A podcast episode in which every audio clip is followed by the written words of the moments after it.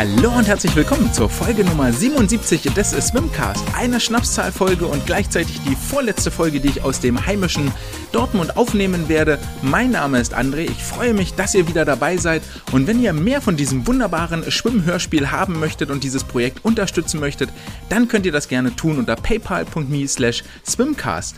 Ansonsten habt ihr die Möglichkeit, folgt mir gerne auf den Social Media Kanälen, auf Twitter, auf Instagram, besucht die Homepage swimcast.de. Dort findet ihr auch die Folge nochmal aufgelistet. Dort gibt es ein paar mehr Links und für mich eigentlich im Moment so das Prestigeprojekt unter dem Reiter Wissenschaft bekommt ihr nochmal in kurzen, klaren, einfachen Sätzen aufbereitet das Thema der Wissenschaft der Woche, das wir hier besprechen. Und damit sind wir auch beim nächsten Punkt angekommen. Was erwartet uns denn heute?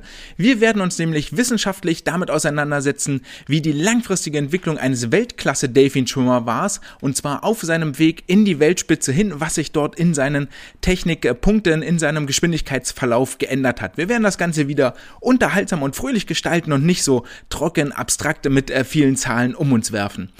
Außerdem beenden wir in dieser Folge die Wartezeit auf die WM und EM-Quali. Ihr könnt es vermutlich sowieso schon bald nicht mehr hören und in drei Wochen oder in vier Wochen viel eher, kurz vor Ostern, ist das Schauspiel dann auch vorbei und wir wissen, wer die Normerfüller für die Weltmeisterschaften in Budapest sind, für die Europameisterschaften in Rom später im Jahr im August. Dazu gibt es in dieser Folge die Ergebnisse der deutschen Meisterschaften im Schwimmmehrkampf, eine Verzichtserklärung des DSV und wir werden uns mit ganz vielen schnellen Schwimmern beschäftigen. Mit dieser Vorrede lasst uns einsteigen in die Nachrichten aus den vergangenen sieben Tagen. Und hier gibt es erfreuliche Nachrichten. Und zwar hat der Deutsche Schwimmverband die Ausschreibung für die deutschen Jahrgangsmeisterschaften veröffentlicht.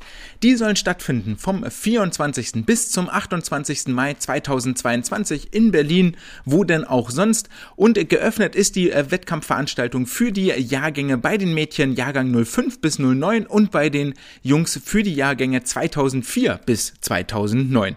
Also, wenn ihr Sportler in dem Zeitraum habt, dann ist das jetzt eure Kategorie. Wie qualifiziert man sich für die besten Ermittlungen des Deutschen Schwimmverbandes? Zum einen müsst ihr eine sehr, sehr schnelle Zeit geschwommen sein und zwar zwischen dem 26.10.2021 und dem 8.5.2022. Also am 1. Mai-Wochenende habt ihr dies letzte Mal die Chance, euch in die besten Listen reinzuschwimmen. Warum nehme ich das Wort Bestenlisten in den Mund? Völlig klar, statt Pflichtzeiten wählt der DSV wieder den Weg über die Bestenliste. Lange Diskussionen, gibt's viel Pro und Contra. Ich tendiere eher dafür, Bestenlisten für gut zu befinden, weil es äh, dazu animiert, im besten Falle, nämlich auch über die weniger beliebten Strecken wie 200 Delfin, 400 Lagen, ähm, sein Bestes zu geben, weil dort vielleicht für den einen oder anderen die Chancen größer sind, sich für dieses Event zu qualifizieren, als über die 50 Meter Freistil.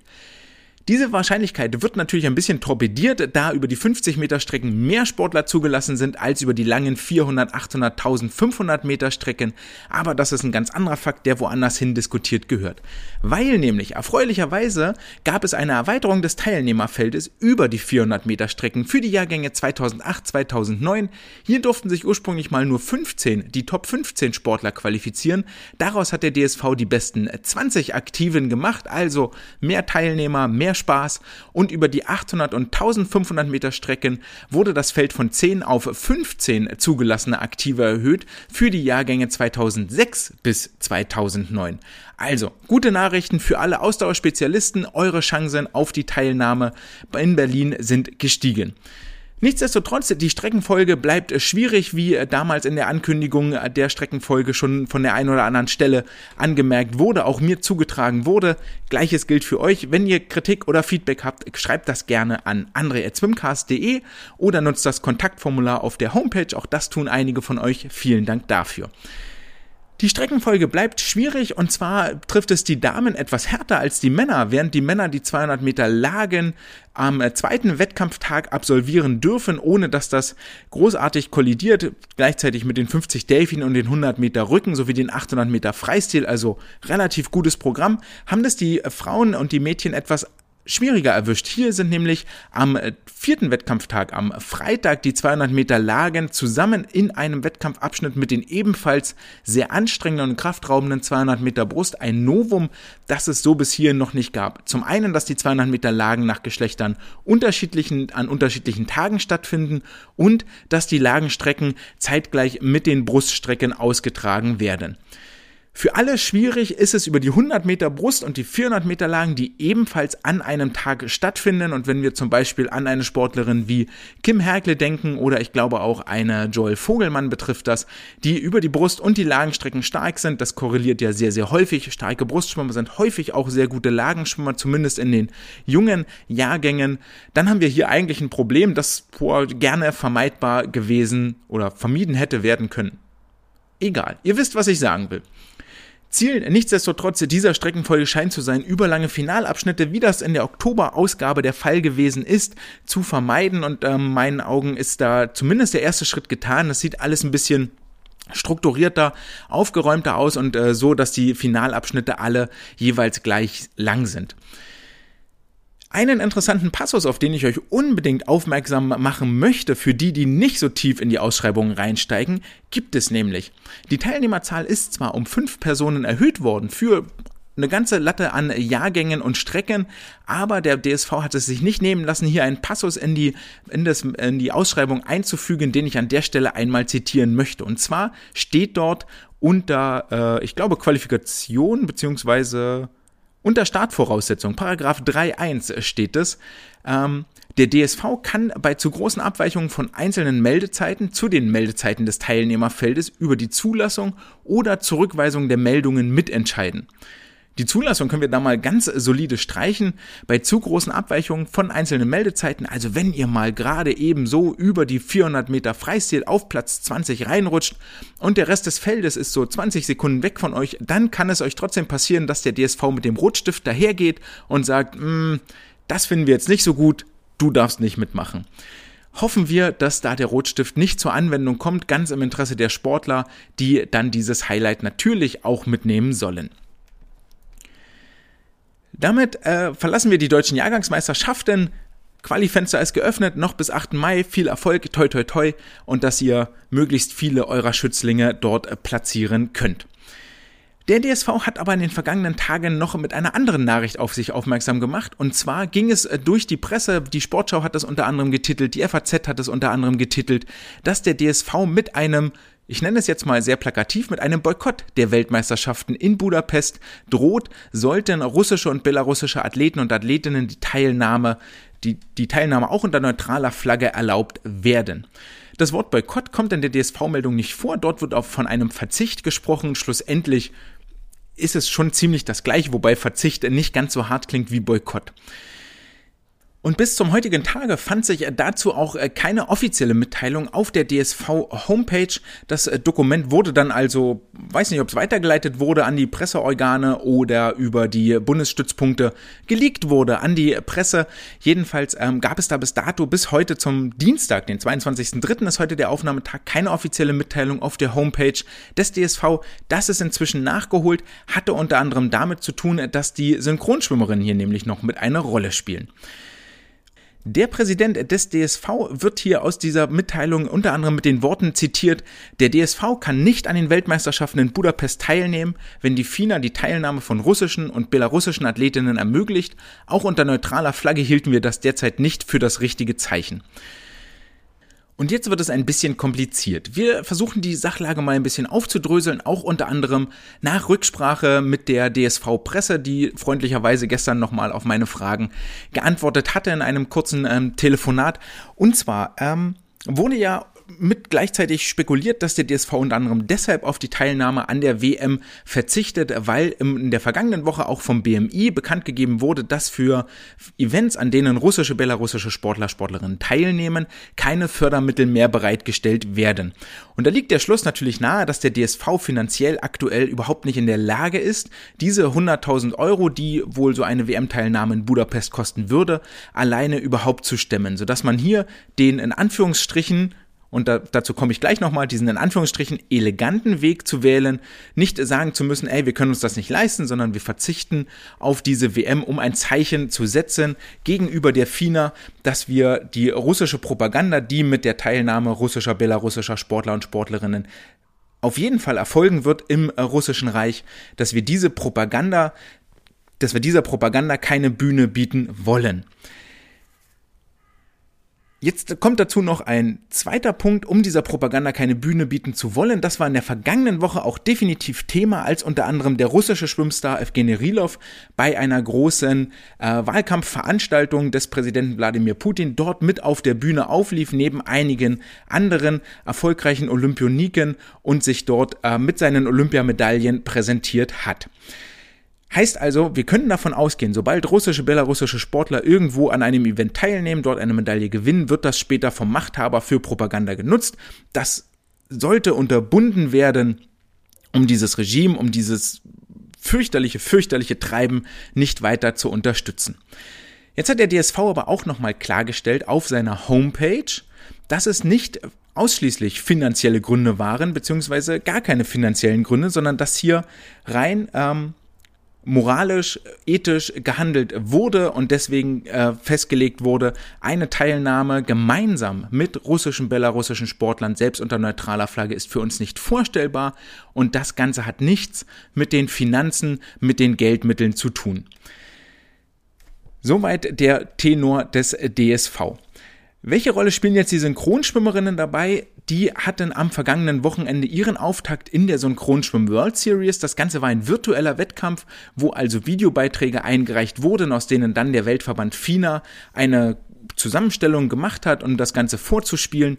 Dort hat der DSV in der vergangenen Woche vor Ausstrahlung dieser Zusammenstellung auch darum gebeten, den deutschen Beitrag doch zu entfernen. Das hat die FINA verneint, meinte, das wäre technisch nicht mehr möglich, woraufhin der DSV dann immerhin darum gebeten hat, okay, ihr dürft den Beitrag senden, aber wir möchten nicht, dass dieses Ergebnis bewertet wird. Wir möchten nicht im Protokoll auftauchen. Wir möchten auf keinem offiziellen Dokument stehen, dass unsere beiden Damen, und das waren Marlene Boja und Michelle Zimmer, dort teilgenommen haben. Das soll dort bitte nirgendwo stehen. Wir boykottieren Veranstaltungen, wo russische, belarussische Athletinnen, Athleten teilnehmen. Dieser Bitte ist die FINA dann auch nachgekommen, sodass die beiden, die theoretisch den dritten Platz belegt hätten, jetzt auch nicht im Protokoll auftauchen. Und das Ganze hat nichts mit dem BMI zu tun, weil das eine Veranstaltung wäre, die vom BMI gar nicht gefördert wird, sondern hier wirklich moralisch auch die ähm, Haltung entsprechend gezeigt wird. Das Ganze bekommt noch eine weitere Dimension. Wir erinnern uns zurück, ein paar Wochen, Marco Troll wurde im Anfang Februar als einer von fünf Vizepräsidenten ins LEN-Präsidium gewählt und Marco strebt jetzt hier auch eine europäische Lösung an. Die LEN trifft sich am Mittwochabend, also wenn ihr die Folge jetzt am Donnerstag äh, hört oder am Freitag, kann es sein, dass dort schon ein Ergebnis kommuniziert wurde. Die LEN trifft sich wohl am Mittwochabend und berät über das weitere Vorgehen der europäischen Schwimmverbände im Zuge der Weltmeisterschaft, ob hier ein gemeinsamer europäischer Boykottverzicht beschlossen wird.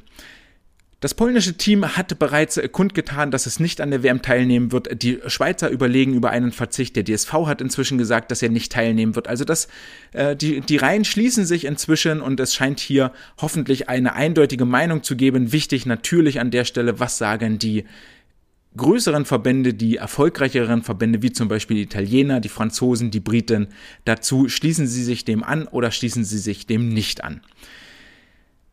Das große Problem ist natürlich immer, wenn Verbände entscheiden, wir verzichten auf die Teilnahme an den Titelkämpfen, an Olympischen Spielen, an sonst irgendwas, trifft das in der Regel nicht die Verbände, sondern die Sportler, Sportlerinnen, die Schwimmer, die Aktiven, die Athleten, die Trainer, die daraufhin trainieren, für die das der Höhepunkt des Wettkampfjahres sein soll.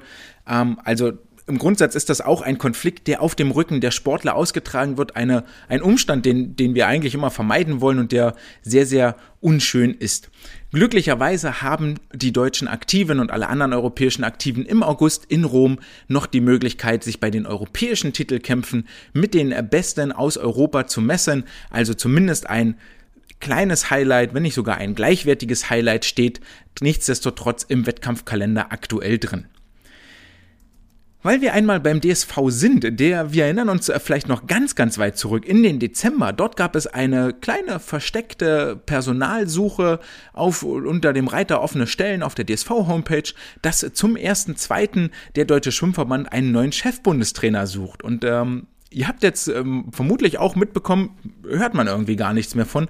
Richtig, hört man auch gar nichts mehr von. Das muss gar kein schlechtes Zeichen sein. Es gab einige Bewerbungen auf diesem Posten und die Gespräche sind in der finalen Phase aktuell, ähm, sodass wir hier je nachdem, wann diese Gespräche abgeschlossen sind, mit einer frühzeitigen, rechtzeitigen Bekanntgabe rechnen dürfen, wer denn nun der neue Fachmann und der neue Hutaufhaber sein wird im Rahmen des äh, deutschen Bundestrainers, also wer der neue Chefbundestrainer wird im Rahmen des Deutschen Schwimmverbandes, wer der neue Chefbundestrainer wird. Ihr wisst, was ich meine. Also noch ein bisschen Geduld, vielleicht so, das ist jetzt meine, meine Nennung, vielleicht noch so vier, fünf Wochen, irgendwie so rund um Ostern, kurz nach Ostern, sollte möglicherweise hier ein neuer Name aus dem Hut gezaubert werden. Wer dann nochmal reinguckt in die offenen Stellen beim DSV, der sieht noch eine weitere interessante Nachricht, nämlich die Webseite soll im Jahre 2022 neu gestaltet werden und hier suchte der DSV einen ehrenamtlichen Projektkoordinator, der am besten ein abgeschlossenes, aber auch ein aktuell laufendes Studium der Informationstechnologie, Medien, Marketing oder Kommunikation hat bzw. aktuell absolviert. Finde ich eine sehr, sehr mutige Ansage, ehrlich gesagt. Eine Webseite von diesem riesigen Verband mit all der Datenbank, die dahinter steckt, äh, neu gestalten zu wollen. Das Ganze auf ehrenamtlicher Projektkoordinationsbasis mutig, mutig, mutig. Ich denke mal, da steckt nämlich viel, viel mehr Arbeitsstunde drin als ehrenamtlich. Wenn ihr IT, Medienmarketing oder Kommunikation studiert, könntet ihr vielleicht viel eher hingehen und sagen, ey, passt auf, ich mache daraus meine Masterarbeit oder meine Bachelorarbeit und ähm, genau, habe deswegen einen Benefit, werde halt vielleicht nicht dafür bezahlt, aber bekomme für die Arbeit, die ich hier tue, einen Abschluss. Und weil wir jetzt einmal das große WM-Thema aufgemacht haben, blicken wir doch gleich mal voraus aufs kommende Wochenende, machen einen kleinen Ausblick auf den äh, ersten Teil der Weltmeisterschaftsqualifikation. Und zwar dürfen die Sportler und Sportlerinnen in Magdeburg auf den Startblock steigen. Danach kommt noch die Station in Heidelberg, wo es richtig Preisgeld zu gewinnen gibt. Und das große Finale dann vom 8. bis 10. April in Berlin. Wobei sich die Sportler, Sportlerinnen nicht nur in Deutschland qualifizieren dürfen, sondern jeder internationale Wettbewerb, der FINA approved ist und innerhalb dieses Zeitfensters liegt, gilt als Qualifikationswettkampf. Dort dürfen Pflichtzeiten geschwommen werden und die äh, landen dann am Ende auch mit im Ranking. So müssen zum Beispiel die amerikanischen ähm, Studierenden, Studenten, Aktiven nicht nach Deutschland fliegen, sondern dort gibt es, glaube ich, in Chicago ein Meeting, das die Qualifikationskriterien erfüllen würde. Des Weiteren gibt es wohl auch in den den Niederlanden ein Qualifikationskriterium, sodass wir nicht nur im Zweifel den Blick nach Deutschland richten müssen, sondern auch ein bisschen ins Ausland. Aber das ist dann mein Job und wir bleiben jetzt erstmal in Deutschland, weil nämlich das Meldeergebnis für Magdeburg für den ersten Teil der Qualifikation schon herausgekommen ist. Und äh, da, wenn, wir dort mal durchblättern, dann fällt uns zuallererst auf, dass wir ein internationales Flair erwarten dürfen. Es wird ein Sportler aus Mauritius dabei sein, aus den Niederlanden wird eine größere Delegation mit dabei sein und natürlich aus der Ukraine, unter anderem Mikhailo Romanchuk, wird auf den Startblock steigen. Eine sehr, sehr schöne Feel-Good-Story, zumindest an der Stelle, sofern man davon Feel-Good reden kann im Rahmen, im Namen der Ukrainer und Ukrainerinnen. Mikhailo Romanchuk hat sich der Trainingsgruppe und Bernd Berghahn in der Sierra Nevada angeschlossen Dawson und ist dort mit aufgenommen worden. worden. Er war als einer der ähm, ja, ich sage jetzt mal, ähm, ähm, Sportdiplomaten, der Sportrepräsentanten, durfte er das Land verlassen, obwohl er im kriegsfähigen Alter ist und hat sich jetzt dieser Trainingsgruppe angeschlossen. Auch von ihm letzte Woche ein sehr, sehr großer, herzzerreißender Post gewesen im Zuge dieser ähm, Wahlkampfveranstaltung von Putin, wo auch Railov mit aufgelaufen ist, ähm, mit der Ansage, die FINA möge doch hier bitte ganz, ganz dringend mal handeln und äh, die Sportler aus dem äh, Wettbewerb verbannen. Soweit dazu internationales Flair in Magdeburg. Wer wird außerdem noch mit dabei sein? Das Berliner Team wird sich noch mit anschließen, das äh, frisch aus dem Trainingslager in der Türkei gekommen ist. Die Magdeburger werden natürlich zahlreich vor Ort sein, die bis heute, glaube ich, den 22. noch in der Sierra Nevada unterwegs waren. Außerdem wird äh, das Team um Lukas Mazerat und Max Pilger mit dabei sein, die sich auf Lanzarote vorbereitet haben. Der Hamburger Verband der Hamburger Stützpunkte wird mit ein paar Aktiven vor Ort sein. Also eine ein sehr, sehr großer Wettkampf für so ein äh, kleines, äh, für so ein, ein, ein Qualifikationswettkampf eigentlich nur, sind sehr, sehr viele Sportler am Start. Unter anderem werden wir auch das erste Mal Laura Riedemann wieder in Action sehen. Da gab es ja einen Trainerwechsel und eine kurze Pausenzeit. Überraschenderweise werden wir Paul Sellmann auf dem Startblock sehen, allerdings nur über die 400 Meter Lagen. Und dann wird es ein paar Duelle geben, auf die wir uns händereibend freuen können. Lukas Mertens wird nämlich gegen Florian Wellbrock und Oliver Clement über die 1500 Meter Freistil antreten. Ebenso wird Lukas die 200 Meter Rücken in sein Wettkampfprogramm mit aufnehmen, was hier für kleine Jubelschreie im Swimcast Häuschen gesorgt hat, denn mit 1,57 hält er aktuell die DSV-Bestzeit in der Saison 21-22 und 1,57 ist auch gar nicht so langsam. Des Weiteren wird Nele Schulze ihren ersten Wettkampf für die Neuköllner absolvieren, begleitet von ihren Trainingslagerkolleginnen Angelina Köhler, Leonie Kuhlmann, wird Nele über die 50, 200 und 100 Brust auf dem Startblock steigen. Ebenfalls wird Lukas Matzerath sein Können demonstrieren über die 50 Meter Brust. Und soweit ich das überblicke, wird es der erste Wettkampf für Sarah Wellbrock sein, die mit neuem Namen jetzt im Wettkampfprotokoll und im Meldeergebnis auftaucht nach der Hochzeit, die im vergangenen Dezember stattgefunden hat weiß man jetzt auch nicht mehr so ganz genau, wie man sie abkürzen soll. Früher Köhler war relativ äh, klar, auch da konnte man mit Angelina noch die äh, Namensverwechslung ähm, haben, aber jetzt mit Wellbrock und beide über lange Strecken unterwegs ist das Ganze etwas diffiziler. Dass Sarah aber nicht nur über die langen Strecken unterwegs ist, sondern vielleicht ihr Portfolio ein bisschen erweitern möchte, sieht man daran, dass sie unter anderem über die 100 Meter Freistil gemeldet ist. Timo Sorgius, der Leipziger, wird über die 100 und 200 Meter Freistil auf den Startblock steigen, so er denn gesund ist. Hier war aus verschiedenen oder aus einer anderen Quelle aus dem äh, Sportbuzzer, der die Leipziger Trainingsgruppe mal beleuchtet hat, zu lesen, dass er in der Vergangenheit schon zweimal mit Corona infiziert gewesen ist und aktuell wohl auch wieder Symptome zeigt. Also kann sein, dass hier ein Startplatz frei bleibt. Ansonsten würde mich das freuen, Timo Sorgius über die 100 und 200 Freistil nochmal zu sehen. Über die 400 Meter Freistil gibt es das Duell von Florian Wellbrock gegen Sven Schwarz und Lukas Mertens. Und über die 200 Meter Freistil bei den Frauen freuen wir uns auf den Dreikampf von Isabel Gose, Leonie Kuhlmann und Sarah Wellbrock. Also, für reichlich Action ist gesorgt. Es gibt natürlich auch ein paar Strecken, die traditionell dann nicht so stark besetzt sind. Dazu zählen die 100 Meter Rücken zum Beispiel. Die Delfin-Strecken sind jetzt nicht so wahnsinnig, äh, ja, treiben einem jetzt auch nicht das Leuchten in die Augen. Aber nichtsdestotrotz, es gibt hier einige Highlights, die durchaus mal einen Blick und eine genauere Betrachtung in der vergangenen Woche wert sind. Wo wir bei Wettkampfbetrachtungen sind, lasst uns rüberschwenken, nicht zum kommenden Wochenende, sondern zum vergangenen Wochenende, denn da gab es einige, einige Action auf den Startblöcken in der Republik. Wir beginnen unseren Rundumschlag beim Highlight des vergangenen Wochenendes bei den deutschen Meisterschaften. Es gab Titel zu vergeben für die Jahrgänge 2009-2010 beim Schwimmmehrkampf im Dortmunder Südbad. Herzlich willkommen in Nordrhein-Westfalen. Vor dem Schwimmbad steht ein geflügeltes Nashorn mit einer Schwimmbrille auf dem Kopf, auf den Augen und so wie das Nashorn Flügel hat und richtig schnell fliegen kann, vermutlicherweise mit ein oder zwei Red Bull, so schnell sind die verschiedenen, sind einige Sportler, Sportlerinnen hier auch durchs Wasser geschwommen. Insgesamt bleibt festzuhalten, dass es ein sehr, sehr spannender Wettkampf war. Es war ein äh, interessantes Wochenende, wo es bis zum letzten Start über die 200 Meter Lagen um die Medaillenvergabe ging, ging, denn in insgesamt acht von 16 Entscheidungen betrug die Differenz am Ende weniger als 20 Punkte. Für alle, die damit jetzt nicht so vertraut sind, wie diese Schwimm-Mehrkampfmeisterschaften, deutsche Meisterschaften ablaufen, ein kurzer Blick ins Regelwerk in den Modus. Es gibt ja im Deutsch, im Schwimmen gibt es insgesamt vier Schwimmarten, Delfin, Rücken, Brust und Kraul. Und Schwimmmehrkampf heißt, dass sich die Sportler, die qualifiziert waren, qualifiziert waren die besten 80 über 200 Meter Lagen der Männer, der Frauen, im Jahrgang 2009 und 2010. Also waren insgesamt 320 Sportler startberechtigt und die mussten sich für eine Lage entscheiden. Entweder machen sie den Delfin-Mehrkampf, den Rücken, den Brust oder den Kraul-Mehrkampf mit. Und dann stehen folgende Starts auf dem Zettel, auf dem Unterarm mit Kuli geschrieben, so wie das Tradition ist seit Schwimmergenerationen. Steht dann drauf, dass einmal 50 Meter Beinbewegung in der Schwimmart geschwommen werden müssen, 100 Meter Gesamtbewegung und 200 Meter Gesamtbewegung und dann für alle, unabhängig für welche Schwimmart sie sich entscheiden, die 200 Meter Lagen und die 400 Meter Freistil.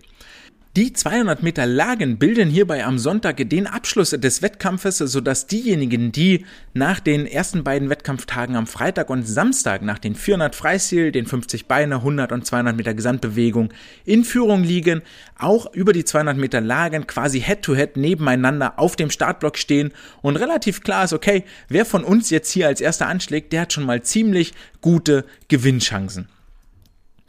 Was das bedeutet für das Nervenkostüm, darauf werden wir gleich noch zurückkommen.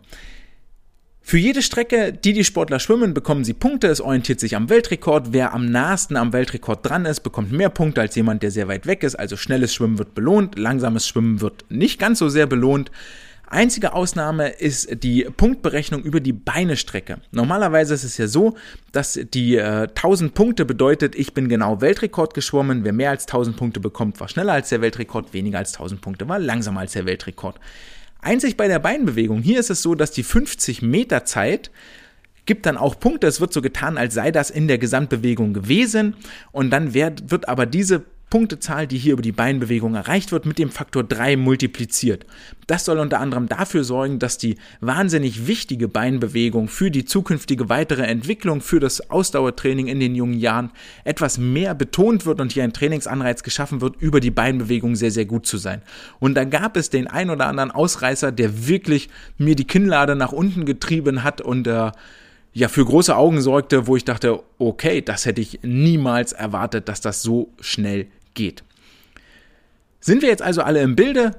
Wer die meisten Punkte holt, der gewinnt am Ende. Das pendelt sich so im Rahmen von, damit ihr mal so Größenordnung gehört habt, also ähm, zwischen 1500 und 2600 Punkten ein. Also 20 Punkte sind da so ungefähr ein Prozent Unterschied wenn wir es so runterrechnen wollen, sind 20 Punkte so ungefähr ein Prozent Leistungsunterschied zwischen den Sportlerinnen und Sportlern. Und wie gesagt, in acht der 16 Entscheidungen waren es sogar weniger als 20 Punkte, die über Gold, Silber, Bronze oder auch einmal über die Holzmedaille entschieden haben.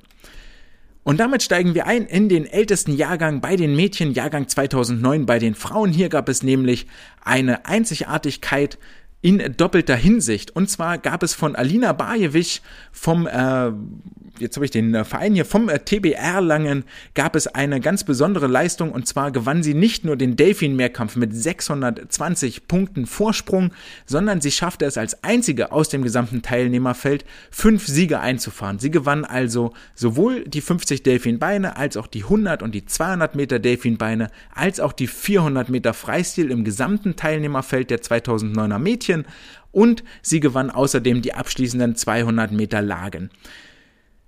Außerdem gelang es ihr, einen neuen Jahrgangsrekord aufzustellen über die 200 Meter Delphi, nämlich in 2.17.79 blieb sie unter ihrem erst vor kurzem, ich meine im Januar aufgestellten eigenen Jahrgangsrekord oder eine Sekunde unter dem Jahrgangsrekord von Rosalie Keter, der aus dem Jahre 2010 stammt. Herzlichen Glückwunsch, Badekappe Lupfen, Alina Bajewich wirklich eine herausragende Leistung für dich. Auf dem zweiten Platz schwamm dann Tessa Hamann aus Leipzig, den dritten Platz belegt Leonie Jean Schmidt vom Berliner TSC.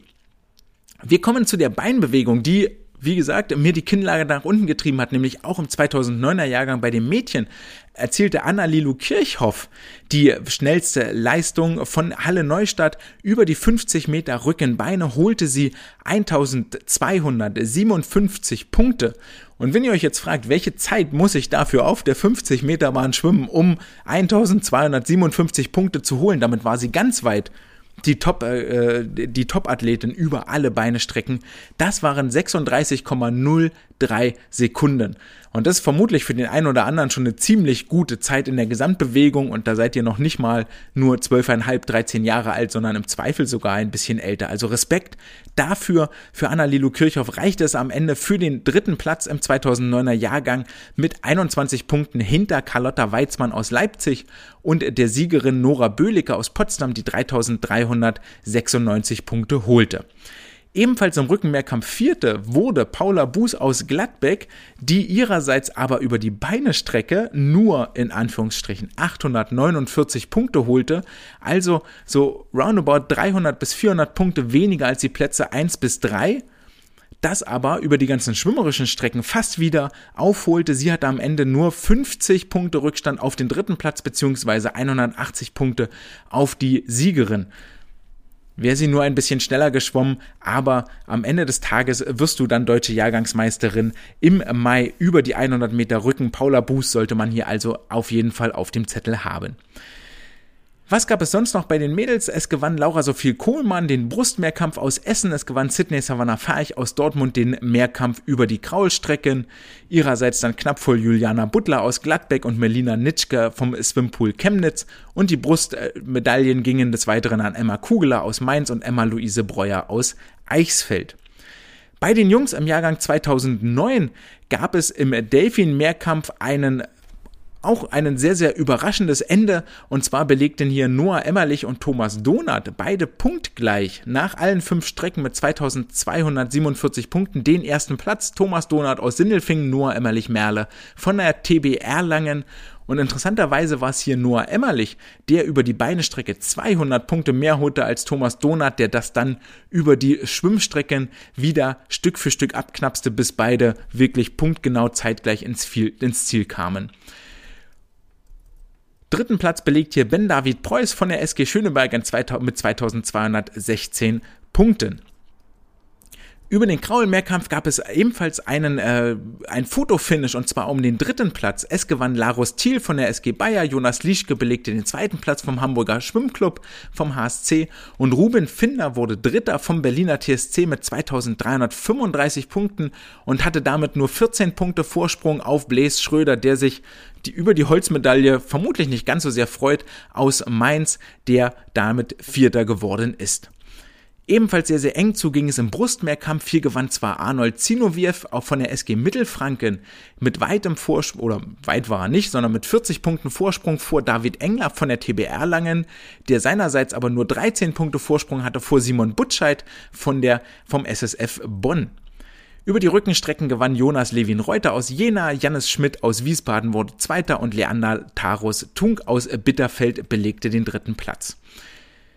Im Jahrgang 2010 holte Anna Rosenow die Top-Punktzahl über die Beinbewegung ebenfalls in Rücken-Beine, holte sie 960 Punkte. Das war der Auftakt zu einem sehr erfolgreichen Wettkampf. Sie gewann am Ende auch den Rücken-Mehrkampf aus Cottbus mit 2971 Punkten. Auf dem zweiten Platz befindet sich hier Jennifer Herfert aus Magdeburg, 2796 Punkte, nur sieben Punkte vor Sarah Pliska von der SG Essen mit 2789 Punkten. Ebenfalls wahnsinnig eng zu ging es im Brustmehrkampf. Hier erschwamm sich Valeria Alexandra Nekrasov von der SG Mittelfranken einen fast 500 Punkte Vorsprung vor Mailin Wechsel-Weschke aus Chemnitz. Valeria gewann mit 2971 Punkten, Mailin holte 2477 Punkte, nur sieben Punkte vor Laila Kiesel vom SCW Eschborn, die mit 2470 Punkten Dritte wurde. Undenkbar knapp und wirklich, wirklich eine traurige Heimfahrt wird es gewesen sein, nämlich mit nur einem Punkt Rückstand belegte Johanna Liesch den vierten Platz, sammelte also 2469 Punkte. Dieser Narrativ, diese Erzählung wäre aber gar nicht möglich gewesen, wenn Mia Albrecht vom SV Weixdorf nicht über die 100 Meter Brust disqualifiziert worden wäre, weil sie angeblich nach dem Start Wechselbeinschläge ausgeführt hat.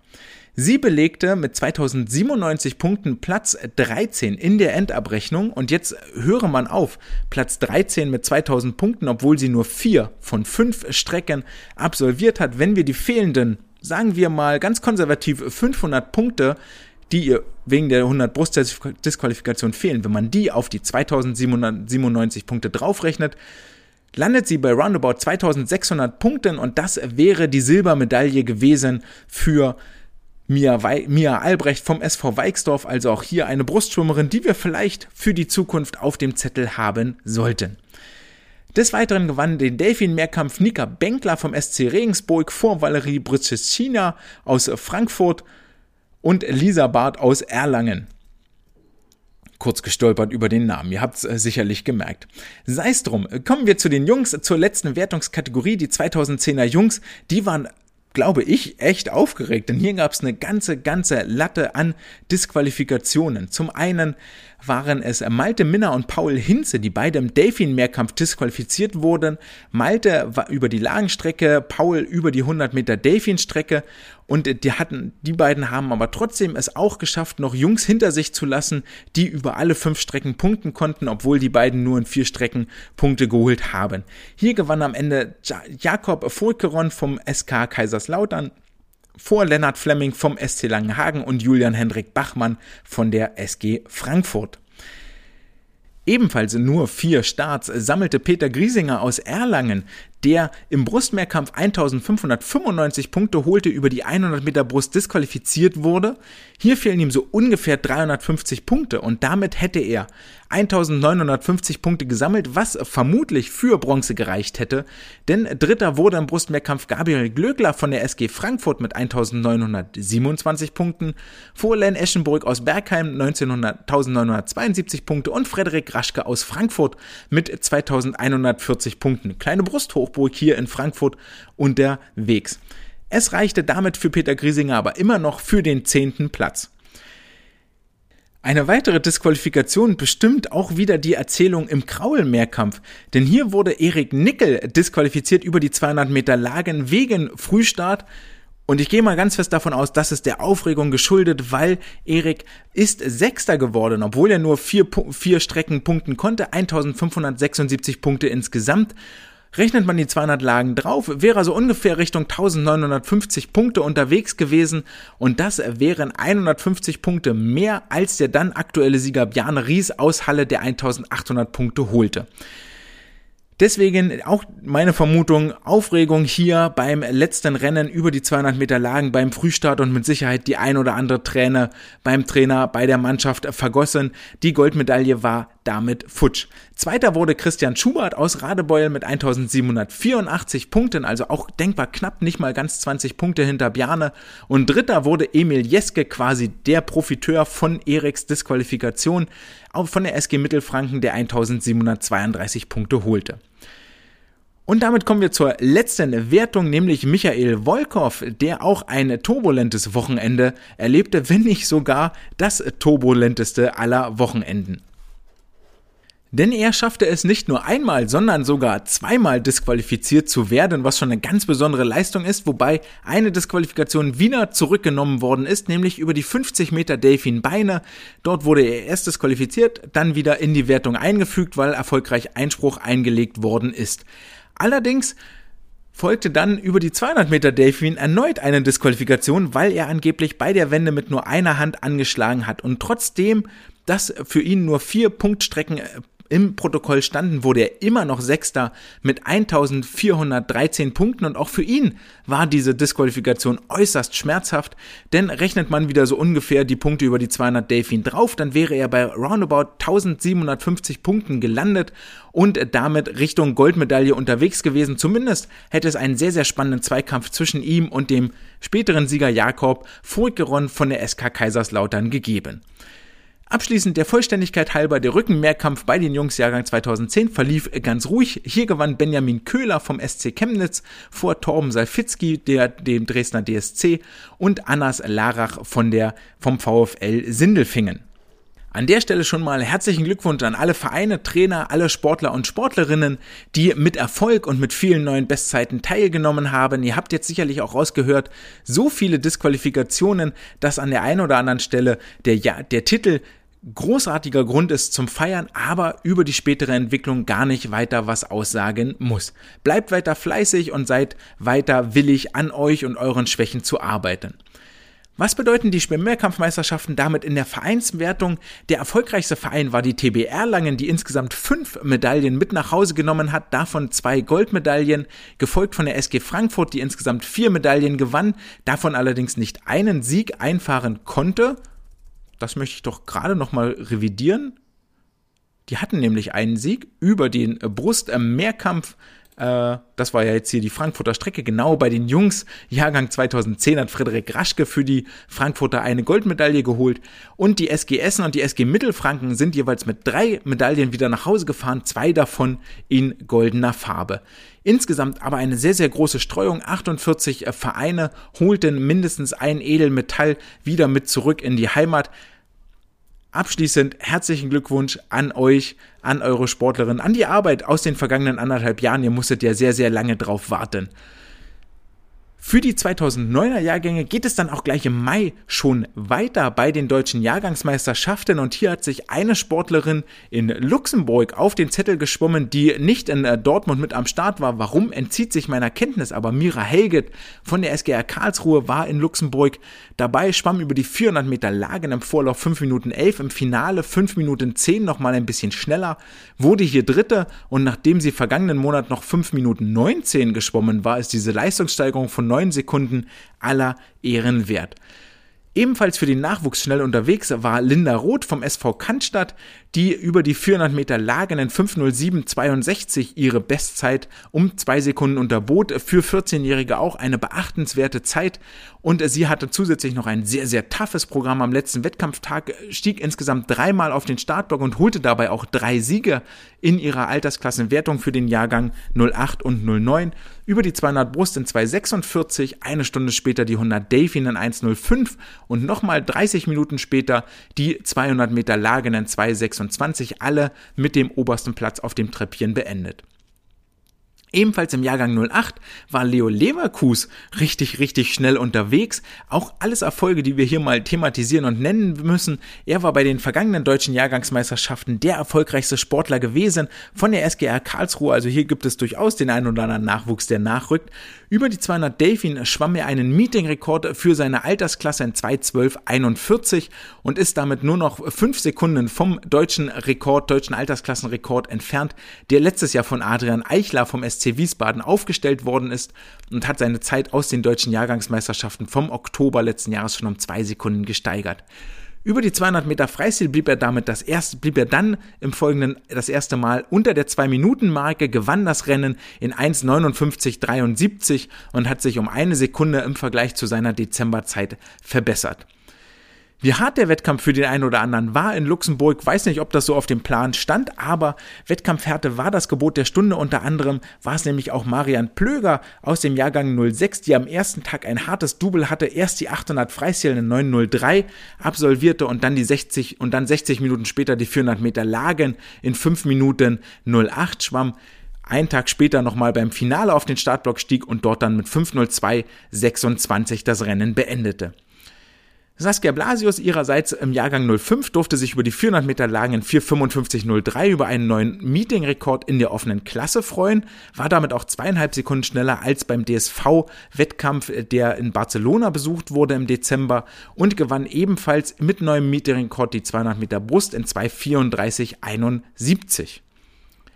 Damit aus Luxemburg einmal quer rüber viele hundert Kilometer nach Leipzig, wo die Landesmeisterschaften Sachsen stattgefunden haben. Hier war Marek Ulrich auf äh, dem äh, im Wettkampfbecken unterwegs, gewann die 100 Meter Rücken in wirklich schon sehr sehr schnellen 54:76, wobei auch hier zu lesen war, dass er nach den Olympischen Spielen, die für ihn auch sehr erfolgreich waren und definitiv ein emotionales Highlight, in einen kleinen Post-Olympia-Blues abgerutscht ist, auch begründet damit, dass unter anderem sein Trainingsbuddy, Trainingskollege David Thomasberger aufgrund einer Schulter- und, Rück Schulter und Rückenverletzung weiterhin am Training gehandicapt ist, noch nicht wieder fit ist, um über die 200 Meter Delfin zu brillieren. Vermutlich auch deshalb der Grund, weshalb David Thomasberger in Magdeburg nicht am Start sein wird. Luis Dram zeigte sich ebenfalls in sehr, sehr guter Form, legte über die 100 bis 800 Meter Freistil jeweils die schnellste Zeit ins Wasser, ohne dass er bei allen Strecken dann nochmal im Finale am Start war. Und damit kommen wir zum letzten Wettkampf auf dem europäischen Kontinent, nämlich die bayerischen Meisterschaften in Bayreuth haben stattgefunden. Hier war es Julia Barth von der TBR Langen dem Jahrgang 2006, die bei diesen offenen Meisterschaften zu überzeugen wusste.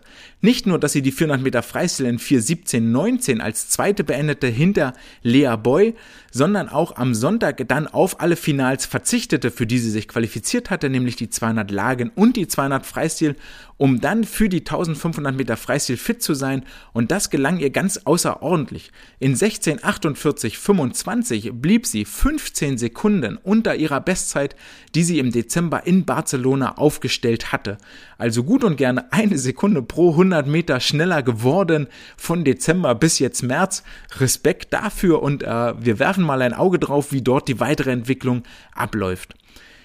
In ihrem Schatten von Julia schwamm Laura Marie Blumenthal Hass, ebenfalls von der TBR Langen im Jahrgang 2008 über die 1500 Meter Freistil zum Vizetitel äh, in 1733 unterbot sie damit ihre Bestzeit, die erst aus dem Januar datierte, ebenfalls um 12 Sekunden und schiebt sich auf Platz 1 der deutschen Bestenliste. Damit haben wir den Nachwuchs soweit abgearbeitet und wir rücken hoch in den Erwachsenenbereich. Der war am vergangenen Wochenende in den USA damenseitig bei den dortigen College-Meisterschaften unterwegs. Und auch hier, als wäre es noch nicht schwer genug heute gewesen am Anfang der Episode, müssen wir nochmal ein schwieriges Thema aufmachen. Und zwar hatte ich in der letzten Woche schon mal kurz diskutiert und angerissen. Die Transgender-Athletin Leah Thomas war bei den Damen am Start über die 500 und die 200 Meter Freistil, ebenso glaube ich über die 100 Meter Freistil. Und ich war mir lange unentschieden, wollte das Thema eigentlich nicht nochmal großartig thematisieren, weil ich glaube, letzte Woche ist da schon ganz viel dazu gesagt worden. Wer möchte, kann sich englischsprachig auch nochmal einlesen. Wer des Englischen nicht so mächtig ist, hat dann vielleicht schlechte Karten und soll hier aber nicht außen vor bleiben. Grundsatz Motivation, warum ich hier eigentlich nochmal jetzt das Thema tatsächlich aufmache, ob das jetzt gut oder schlecht war, die Pros und Kontras einer Transgender-Athletin, die den Prozess äh, durchgemacht hat, als Mann geboren, als Junge geboren, als Junge durch die Pubertät gegangen, sich mit 20, 21 Jahren oder ja im Jahre 2020 entschieden, ey, ist irgendwie falscher Körper, ich fühle mich nicht wohl, alles blöd, mein Leben ist scheiße. Äh, als Frau ginge es mir viel besser, hat daraufhin die Transformation durchgemacht, sich äh, mit Hormontherapie und allem Kladderadatsch, der dazugehört. Das ist nicht mal eben so getan, dauerte ja auch zwei Jahre, letzte Woche schon mal angerissen ähm, und darf jetzt als anerkannte Frau, hat sich das auch umtragen lassen und so weiter und so fort, ähm, es gibt noch den Dad Name, Will Thomas, so hieß sie früher, heißt jetzt Leah Thomas, ist eine Frau. Ähm, und hat jetzt als Frau bei den Frauen bei diesen College-Meisterschaften teilgenommen. So, das ist die Grundsituation. Und was mir aber in die Timeline gespült wurde von äh, einem entfernten Bekannten, ist auch völlig egal, war ein Facebook-Post, der so unfassbar viel verdeutlicht, was extrem nervt und wirklich schief läuft und echt, es liegt mir auf der Seele, ein bisschen mich da jetzt mal kurz auszulassen. Also kurzer Rant kommt jetzt einfach. Punkt. Es ging in diesem Facebook-Post auch darum, dass ein Ex-Mann bei Frauenwettbewerben am Sport teilnimmt. Es war dieses Bild und darunter tat sich eine Kommentarspalte auf, die dem Weg zur Hölle nicht näher sein könnte. Kommentare, die ohne Wissen, um was es geht, einfach losgehatet haben, fielen dann natürlich die Schlagworte linksgrün versiffte Toleranzkultur, das äh, patriotische, das ist nicht mehr mein Vaterland, seht ihr mal, was die Grünen und die Linken aus diesem Land machen und la la la und hast du nicht gesehen, Morddrohungen habe ich nicht gesehen, das wäre noch so die Kirsche auf der Torte gewesen. Aber was mich am allermeisten genervt hat an diesem Posting war, dass die Leute sich nicht die Mühe gemacht haben, mal einen Klick weiterzugehen, eine Seite weiter zu forschen, um dann wenigstens rauszufinden, ey, Punkt eins, dieses Ereignis, dieser Zustand, das ist noch nicht mal in Deutschland passiert. Also wer jetzt sagt, das ist nicht mehr mein Vaterland, äh, ja, Entschuldigung, bist kein Amerikaner. Also da, da geht's schon los. Hat damit auch mit linksgrün versifft, dieser ganze deutsche Bezug in diesem Posting ist derart falsch und nicht mal einen Klick weiterzugehen, sich eine zweite Informationsquelle zu holen oder ganz blöd zu sagen, okay, davon habe ich keine Ahnung, habe ich noch nie gehört, ich kenne die Situation nicht, weiß ich nicht, erklär mir die Situation mal nachzufragen oder ich kann keine Meinung dazu haben, weil ich überhaupt nicht weiß, worum es geht. Da den Arsch in der Hose zu haben, sich einzugestehen, nicht zu wissen, worum es geht und deswegen einfach mal die Klappe zu halten, liegt den meisten einfach fern. Und ey, echt, so, ihr habt irgendwie zwei Optionen, wenn ihr euch unsicher seid über eine Situation. Nummer eins, lasst euch die Situation mit den Pros und Kontras schildern. Es ist nicht schwarz-weiß, es gibt immer Grautöne und könnt euch daraufhin eine Meinung bilden, was für euch so in euer Wertesystem, in euer Schema reinpasst. Und im besten Falle könnt ihr Pros und Kontras schildern oder bekommt die geschildert und könnt damit eine Lösungsfindung auch ermöglichen, statt einfach nur einen Fakt plakativ in dieser Meme-Kultur aufzubauen, den irgendwo hinzuhängen und zu sagen, hier, da muss euer Hass hin oder hier, da muss euer, euer Lachen hin und hier muss die Emotion hin, sondern es darf auch differenzierter sein. Oder ihr bietet konkret eine Lösung an, wenn ihr eine Ahnung habt davon äh, beziehungsweise, genau, wenn euch dieser Fakt präsentiert wird, dann bietet konkret eine Lösung an, wenn ihr schon Ahnung davon habt. Aber versteift euch nicht auf so simple Emotionen wie Hassen oder äh, die sollte da nicht und schon gar nicht dieses personenbezogene ad hominem ist der Fachbegriff dafür. Hasst nicht die Frau dafür, dass sie dort auf den Startblock steigt, hasse nicht den Spieler, sondern hasse die Regeln des Spiels. Sie hat nichts Falsches getan. So, sie war startberechtigt, sie durfte starten, es ist dementsprechend auch ihr gutes Recht, diesen Startplatz wahrzunehmen. Ob ich das jetzt gut oder schlecht finde, sei dahingestellt. Genauso durfte Sun Yang bei den Olympischen Spielen teilnehmen, obwohl er, obwohl alle wussten, er wird gedopt sein. So, das ist, ist das Sun Yangs Schuld? Nein, natürlich nicht. So, wir, wir machen es doch alle in unserem kleinen Kreis selber. So, was, was wir dürfen, das machen wir auch. Wenn auf der Autobahn ein, ein, äh, die Tempobegrenzung aufgehoben ist, dann gibt's genug Idioten, die mit 150, 180, 220 über die Autobahn brettern. Sie müssten das nicht tun, aber weil sie es dürfen, tun sie es. Und da, da gibt's dann muss jeder für sich selber entscheiden und ich äh, darf das auch bewerten, aber ich muss ganz klar davon unterscheiden, wird hier was regelwidriges getan, ist es ein un, also ist es ein regelwidriger Vorteil oder ist es kein regelwidriger Vorteil. Werde gleich noch zu einem Beispiel dafür dazu kommen. Leah Thomas wird vielerseits auch so ein bisschen für den Untergang des Frauensports, wie wir ihn kannten, verantwortlich gemacht. Das wird nicht sein. So, da sind wir uns auch klar. Dafür ist diese zwei Jahre Verwandlung, Transgender, bla bla, das ist viel zu kompliziert. Ist das gleiche, auch hier wieder das große globale Thema aufgemacht. Ist das gleiche wie mit Abtreibung. Werbung für Abtreibung wird nicht dafür sorgen, dass mehr Frauen sich überlegen, ah geil, ist eigentlich eine coole Idee, dieser Sex ohne Verhütung und dann werde ich schwanger, kann ich ja abtreiben lassen. Wird nicht sein. Es ist ein Scheißprozess, es ist ein Kackprozess, den niemand freiwillig durchmacht, sondern nur, wenn er wirklich unbedingt muss, nach eingehender Beratung und so weiter und so fort. Wir kommen zu einem praktischen Beispiel. Die Tauchweite beim Schwimmen war zum Beispiel nicht immer auf 15 Meter begrenzt. Die war bis in die 80er, 90er Jahre hinein, war die quasi unbegrenzt. Das fing ursprünglich mal damit an, dass es in den 50er Jahren äh, gab es einen Japaner, der beim Brustschwimmen ähm, einfach getaucht ist. Der ist beim Brustschwimmen getaucht, war deswegen schneller, hat gewonnen. Hat die äh, FINA dann festgelegt, ah, wir müssen das Regelwerk anpassen, weil es ja irgendwie blöd. Okay, äh, Tauchweite begrenzen beim Brustschwimmen. Die Delfin Kicks waren auch nicht immer auf 15 Meter begrenzt. Dennis Pankratov, David Burkhoff, Misty Hyman sind hier die, die Namen, die euch da vielleicht in den Kopf kommen müssen. Ähm, Dennis Pankratov bei den Olympischen Spielen 40 Meter getaucht, kurz Luft geholt, Wende gemacht, wieder 40 Meter getaucht, drei Züge Delfin in die Wand, gewonnen. Das Regelwerk hat das erlaubt. Er durfte das tun. So, hassen wir jetzt Dennis Pankratov dafür, dass er 40 Meter taucht, weil ihm das das Regelwerk erlaubt? Nein, natürlich nicht. Finden wir es scheiße, weil es mit Delfinschwimmen nichts mehr zu tun hat? Ja, natürlich.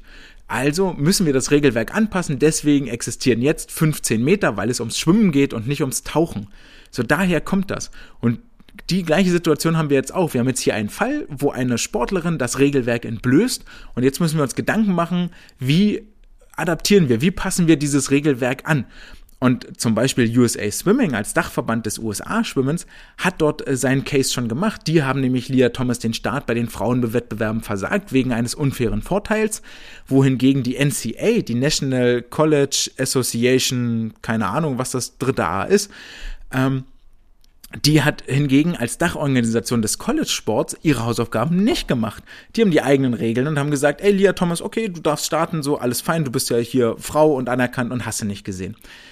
Das dort aber schon der, der pubertäre Prozess als Mann, deswegen mehr Testosteron und so weiter und so, habe ich letzte Woche erklärt, hört dort nochmal rein, ähm, nicht beachtet wurde, steht auf einem ganz anderen Blatt.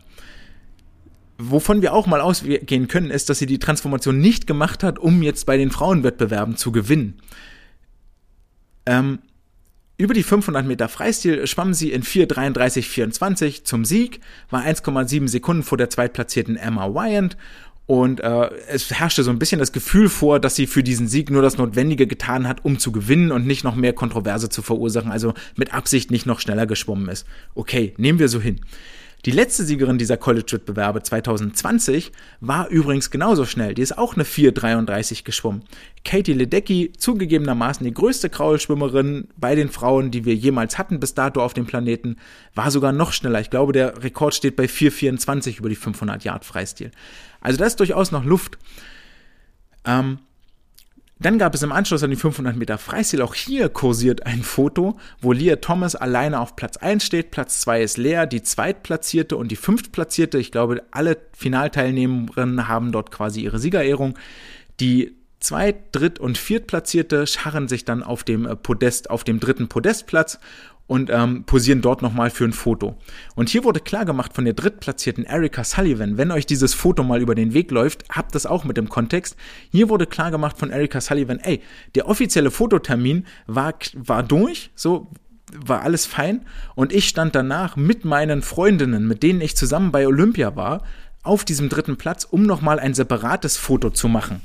Und ähm, das, das war jetzt das, das Foto, was gerne rumgereicht wird um als Beispiel zu dienen, dass hier ein Protest von den teilnehmenden Mädchen, Frauen stattgefunden hat. Das ist nicht so, um das auch ganz klar zu sagen. Letzter Punkt, den ich hier habe. Dieser Finalplatz, den Leah Thomas eingenommen hat, hat noch eine weitere Dimension und zwar heißt das, den ersten Platz, den sie einnimmt, ähnlich wie das bei, ähm, nee, ich möchte den Vergleich nicht ziehen, weil es ist kein Dopingvergehen, was sie gemacht hat. Sie war klar innerhalb der Regeln. Dieser erste Platz, den sie eingenommen hat, ähm, hat natürlich der 9 Platzierten die Möglichkeit genommen, im A-Finale zu starten, der 17 Platzierten die Möglichkeit genommen, im B-Finale zu starten. Darüber hat sich Reka Georgi von der Virginia Tech University in einem offenen Brief aufgeregt, weil sie gesagt hat, ey, es waren meine letzten NCAs, ich bin 17. geworden, konnte jetzt nicht an diesem B-Finale teilnehmen, weil Leah Thomas Erste geworden ist und mir quasi diesen Platz in Anführungsstrichen weggenommen hat jetzt kann man auch wieder den schwarzen Peter auf die NCAA schieben und sagen, ey, warum habt ihr denn den, das Finalfeld nicht einfach um eins erweitert? Diese Debatte ist eh schon so kontrovers, dann hätte man immer noch argumentieren können, okay, eine Transgender-Athletin hat einen unfairen Vorteil. Wir wissen nicht so ganz genau, wie wir damit umgehen müssen und wie wir das in Zukunft handhaben werden. Aber vielleicht sollten 16, ich benutze jetzt wieder ein fieses Wort, 16 Anführungsstrichen biologische Frauen, die Frauen Pubertät durchgemacht haben, ähm, vielleicht sollten trotzdem 16 Anführungsstrichen biologische Frauen im Finale teilnehmen. Ganz, ganz schwieriges Feld. In der Summe der Dinge wird da jetzt hoffentlich mal klar. Punkt 1. Bevor ihr irgendein, irgendeine Hassemotion oder ähnliches habt, macht euch ein Bild von der Gesamtgemengelage. Es ist selten schwarz oder weiß, sondern meistens gibt es Pros und Kontras. Und in der Summe der Dinge ist es hier der College-Verband, der überhaupt nicht gut aussieht, der keine klaren Regeln geschaffen hat, der, der nicht reagiert hat, der dieses Chaos einfach so hingenommen hat und das sehenden Auges hat kommen sehen. Abschließender Satz dazu. Leah Thomas hat vollkommen das Recht auf Selbstbestimmung und sie soll überall partizipieren, partizipieren dürfen. Ich sage das hier nochmal in aller Deutlichkeit. Sie soll sich als Frau fühlen, sie soll die Frauendusche benutzen, sie soll das Frauentoilette benutzen, sie soll Frauenkleider kaufen, sie soll sich als Frau kleiden, sie ist hormonmäßig, hat sie die Transformation zur Frau durchlaufen, alles fein, alles gut, soll ihr auch gar keiner nehmen. Im Wettkampf nichtsdestotrotz hat sie aufgrund ihrer biologischen Entwicklung als Mann einen Vorteil und der ist in meinen Augen tatsächlich unfair und hier gehört eine neue Regelung hin, ohne dass man die jetzt in einer Minute mal eben schnell erklären oder runterschreiben könnte. So. Das war jetzt ein unfassbar langer Fall oder Beschreibung dessen, was dort gerade abgeht im sozialen Netz, im amerikanischen Sport. Eine Riesendiskussion, weil es auch entsprechende mediale Aufmerksamkeit gab, die natürlich immer verkürzt, gerade in Textform, Schlagzeilen, bla bla bla, Clickbait. Ich hoffe, ich konnte euch ein bisschen weiteres Bild geben, um euch selber eine Meinung zu bilden. Ähm, wie gesagt, für Kritiken, Anregungen, wenn ich irgendwas völlig falsch sehe, schreibt mir gerne andre.swimcast.de. Und jetzt aber wirklich zum Sportlichen. Wir starten mit Anna Elend, der äh, schon äh, lange für die University of Texas äh, schwimmenden äh, Sportlerin, die ein äh, etwas schwieriges, äh, einen etwas schwierigen Wettkampf hatte. Die University of Texas belegte den zweiten Platz in der Mannschaftswertung, das beste Ergebnis in ihrer College-Karriere, glaube ich, mit insgesamt 406 Punkten. Ähm, gewonnen, gewonnen hat die University of Virginia mit äh, weitem Vorsprung. aber es war für die University of Texas mit Anna Elend ein denkbar knappes Finish, nämlich es waren nur 6,5 Punkte Vorsprung auf die drittplatzierte Stanford University. Und hier hatte Anna auch am letzten Wettkampftag wirklich ihren Anteil dran, schwamm sie über die 200 Meter Brust im Vorlauf 204,92, belegte den zweiten Platz, war sie im Finale nochmal sechs Zehntel schneller, blieb auf dem zweiten Platz hinter Kate Douglas, dazu kommen wir gleich noch, belegte in 204-31 den zweiten Platz und ähm, verabschiedete sich damit mit einer wirklich sehr, sehr guten Leistung von diesen College-Meisterschaften.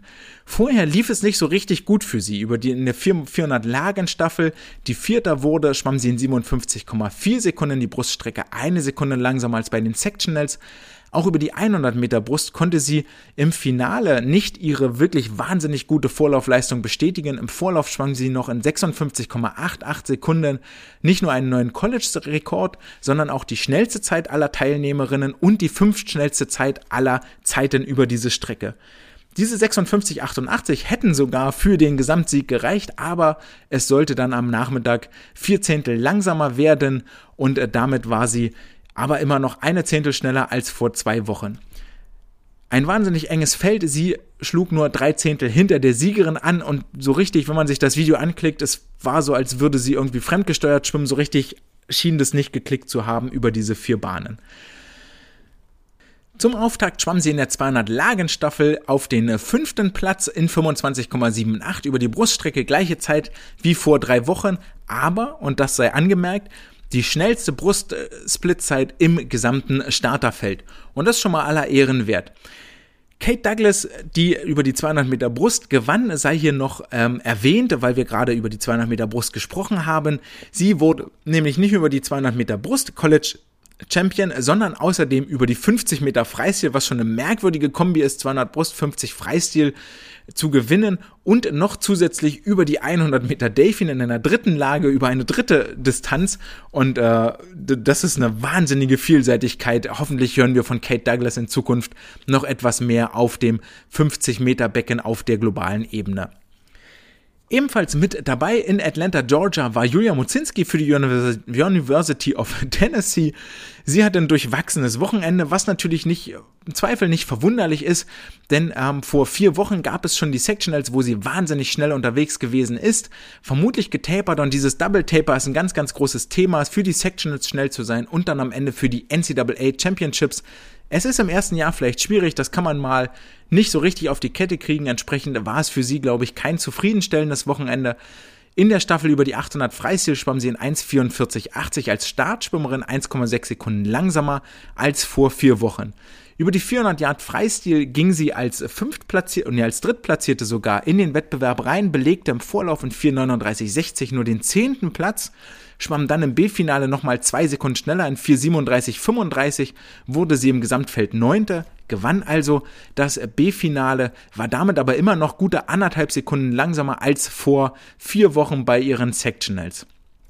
Über die 200 Freistil belegte sie Platz 31 in 1,46,07, anderthalb Sekunden langsamer als vor vier Wochen und zum Abschluss in der 400 Yard Staffel, die Zwölfter wurde, war sie die dritte Schwimmerin, 48,92 Sekunden war sie exakt eine Sekunde langsamer als vor vier Wochen. Insgesamt belegt die University of Tennessee nur den zehnten Platz in der Teamwertung mit 127 Punkten. Also es war generell für das ganze College-Team dort auf der Damenseite ein sehr, sehr schwieriges Meeting. Als Dritte für die schwarz-rot-goldenen Fahnen unterwegs im Namen ihrer Universität war Jade Völzke für die Arizona State University 200 Meter Lagen Platz 64, 1,59,59, 8 Zehntel langsamer als vor drei Wochen. 100 Meter Delfin Platz 45 in 53,16 und 200 Yard Delfin Platz 18 in 1,54,96. Beides zwei bzw. vier Zehntel langsamer als vor drei Wochen. Zum Abschluss belegt ihre University Platz 19 mit 52,5 Punkten. Damit werfen wir auch einmal kurz den Blick voraus, weil nämlich am Dienstag oder Mittwoch, ich müsste jetzt lügen, ich glaube am Dienstag beginnen die NCAA Championships der Männer. Auch hier gibt es drei Teilnehmer aus den DSV-Reihen, die die deutsche Fahne hochhalten. Raphael Miroslav, Björn Kammern und Artem Selin werden starten. Raphael mit Finalchancen über die 200 Meter Freistil, unter anderem gegen Matthew Sates und äh, Drew Kibler, glaube ich, unterwegs. Björn Kammern seinerseits hat lange noch gezittert, darf aber nun auch nach Atlanta reisen, über die Delfin- und Rückenstrecken auf den Startblock steigen und Artem Selin hat sich über die 50 Meter Freistil qualifiziert und natürlich werden vermutlich für den ein oder anderen Sportler noch Staffeleinsätze dazukommen. Um die Folge abzurunden, kommen wir zum guten Schluss zur Wissenschaft der Woche. Wie bereits im Vorlauf angekündigt, ist schon 60 Minuten her, vielleicht erinnert ihr euch nicht mehr dran, ein kurzer Auffrischer. Wir werden uns mit dem Delfinschwimmen beschäftigen und zwar ein Paper von Barbosa aus Brasilien, veröffentlicht im Januar 2022 im Journal of Sports Medicine and Physical Fitness mit dem wunderbaren Titel, der schon sagt, worum es geht, Long-Term Changes in the Speed Curve of a World-Class Butterfly Swimmer.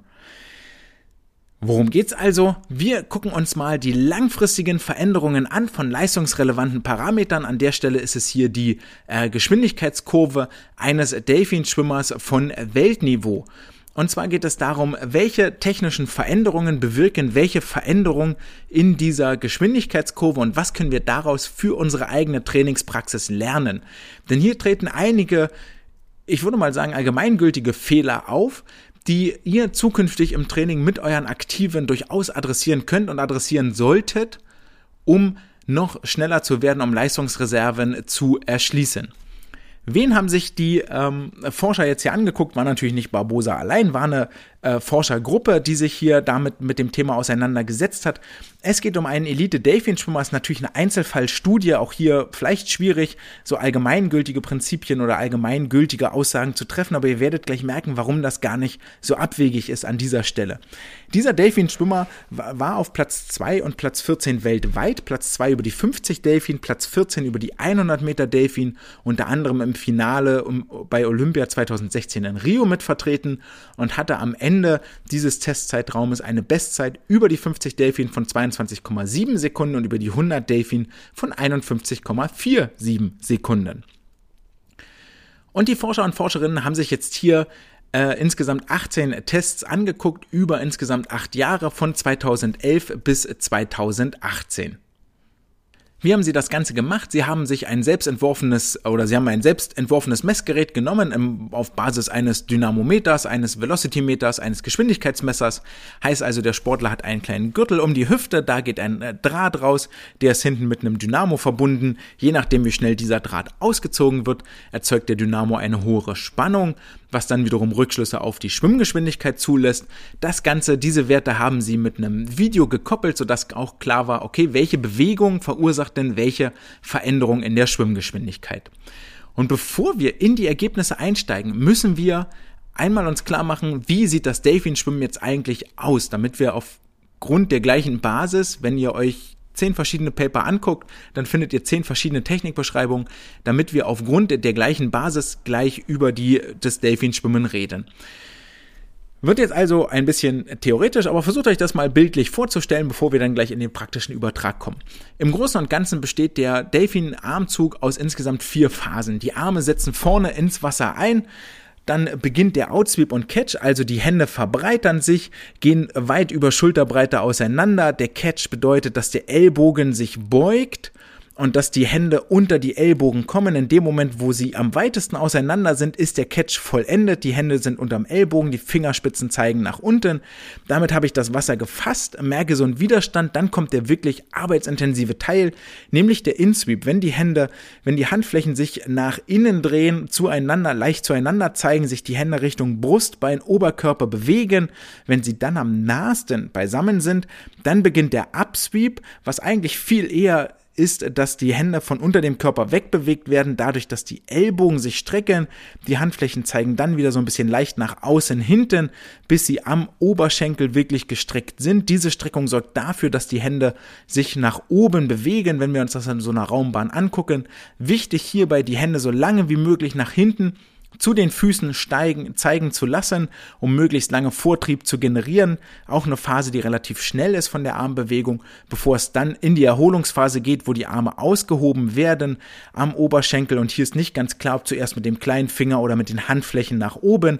Wie auch immer, die Arme kommen raus, werden dann über Wasser wieder nach vorne gebracht, so auf Schulterhöhe ungefähr drehen sich die Handflächen nach unten und dann geht's vorne wieder rein. Schulterbreites Einfassen, nächste Mal Outsweep und Catch vier Phasen, Outsweep und Catch, dann In-Sweep, bis die Hände am nahesten beieinander sind, Upsweep, bis die Arme hinten gestreckt sind, im besten Falle zeigen die Handflächen noch zu den Füßen und dann kommt die Erholungsphase über Wasser.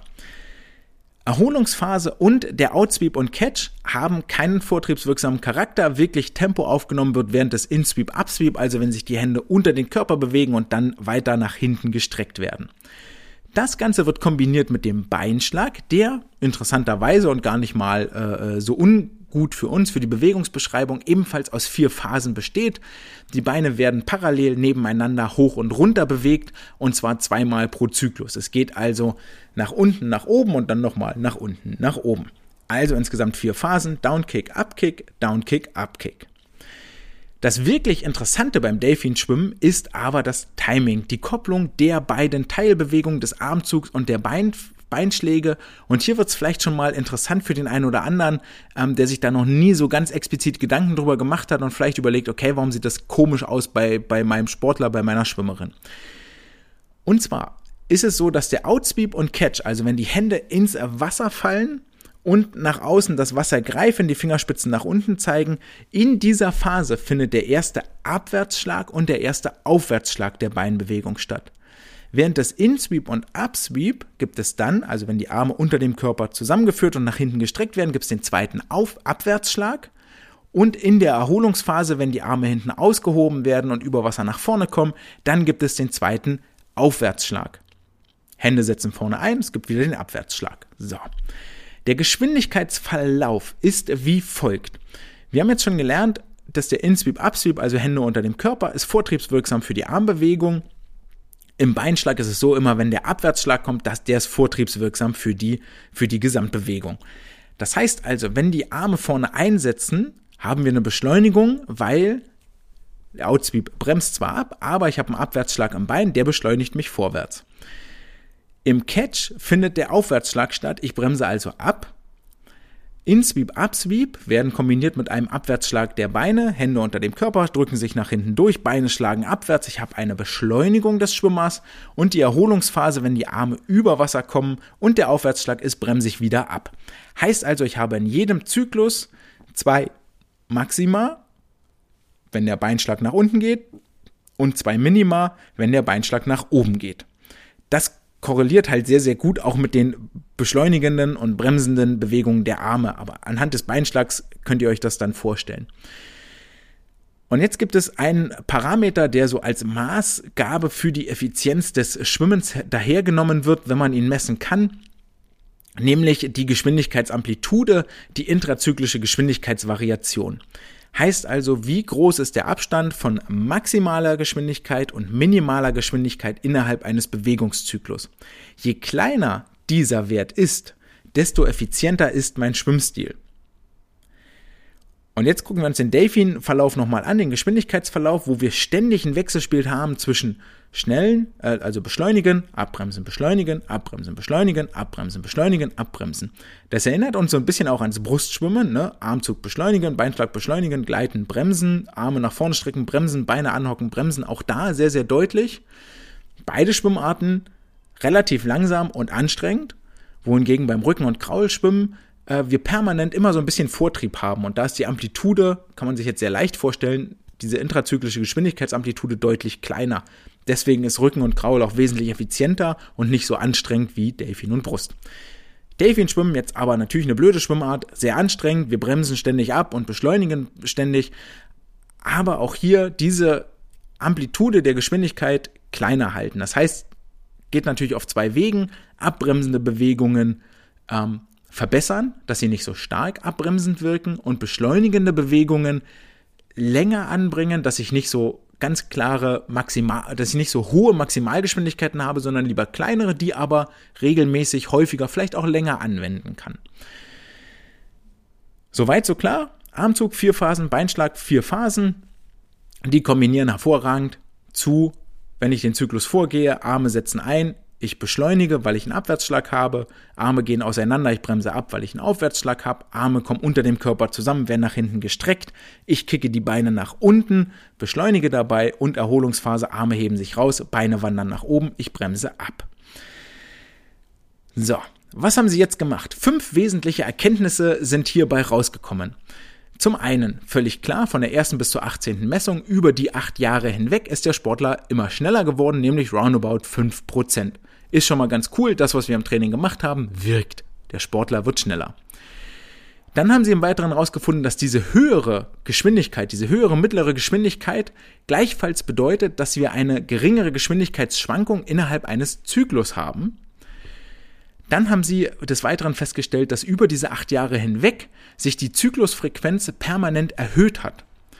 Und jetzt haben wir irgendwann mal, ganz lange her, wenn nicht, helfe ich euch auf die Sprünge, haben wir gelernt, dass eigentlich eine Erhöhung der Zyklusfrequenz, also ich bewege die Arme schneller durchs Wasser, damit einhergeht, dass meine Zyklus länger abnimmt. Ich habe nicht so lange Vortrieb und komme mit jedem Armzug weniger weit voran. Das war hier nicht der Fall. Die Frequenz hat sich um 14% gesteigert von 53 auf 60 Züge pro Minute, aber die Zykluslänge hat nur um 3% abgenommen und zwar von 1,93 auf 1,87 Meter, also sagenhafte 6 Zentimeter kürzer geworden. Und da wird auch schon klar, okay, diese Geschwindigkeitssteigerung hat vermutlich auch was damit zu tun, dass der Sportler eine höhere Frequenz geschwommen ist. Wie er das gemacht hat, dazu kommen wir gleich. Dann haben sie festgestellt, dass sich vor allen Dingen die erste Zyklushälfte, also die Phase des Einsetzens, Outsweep Catch und des Insweep, dass die sich massiv verändert hat. Das war auch ganz klar das Ziel der Trainingsintervention, dort eine Technikverbesserung zu erreichen. Und das führte dazu, dass das durch, äh, ne, das führte nicht dazu, sondern letzter Punkt dazu, fünfte Erkenntnis, das Durchschnittstempo und die der erste Geschwindigkeitspeak, also aus dem ersten Abwärtsbeinschlag am Ende der Erholungsphase, die korrelieren extrem mit der 50 Meter Zeit, wohingegen die Frequenz, wie viel Züge mache ich, und der zweite Peak, also während des In-Sweep, Upsweep und dem zweiten Beinschlag, ähm, die korrelieren mit der 100 Meter Zeit. Gut, lassen wir jetzt so stehen, nehmen wir so hin, hilft uns für die Praxis nicht wahnsinnig weiter. Ich denke mal, Veränderung Nummer eins bis drei ist relativ klar. Der Sportler ist schneller geworden. Klar war ja auch der Sinn der Sache. Höhere, mittlere Geschwindigkeit, weniger Schwankungen im Zyklus, habe ich gerade erklärt mit dem Kraulschwimmen und so weiter und so fort.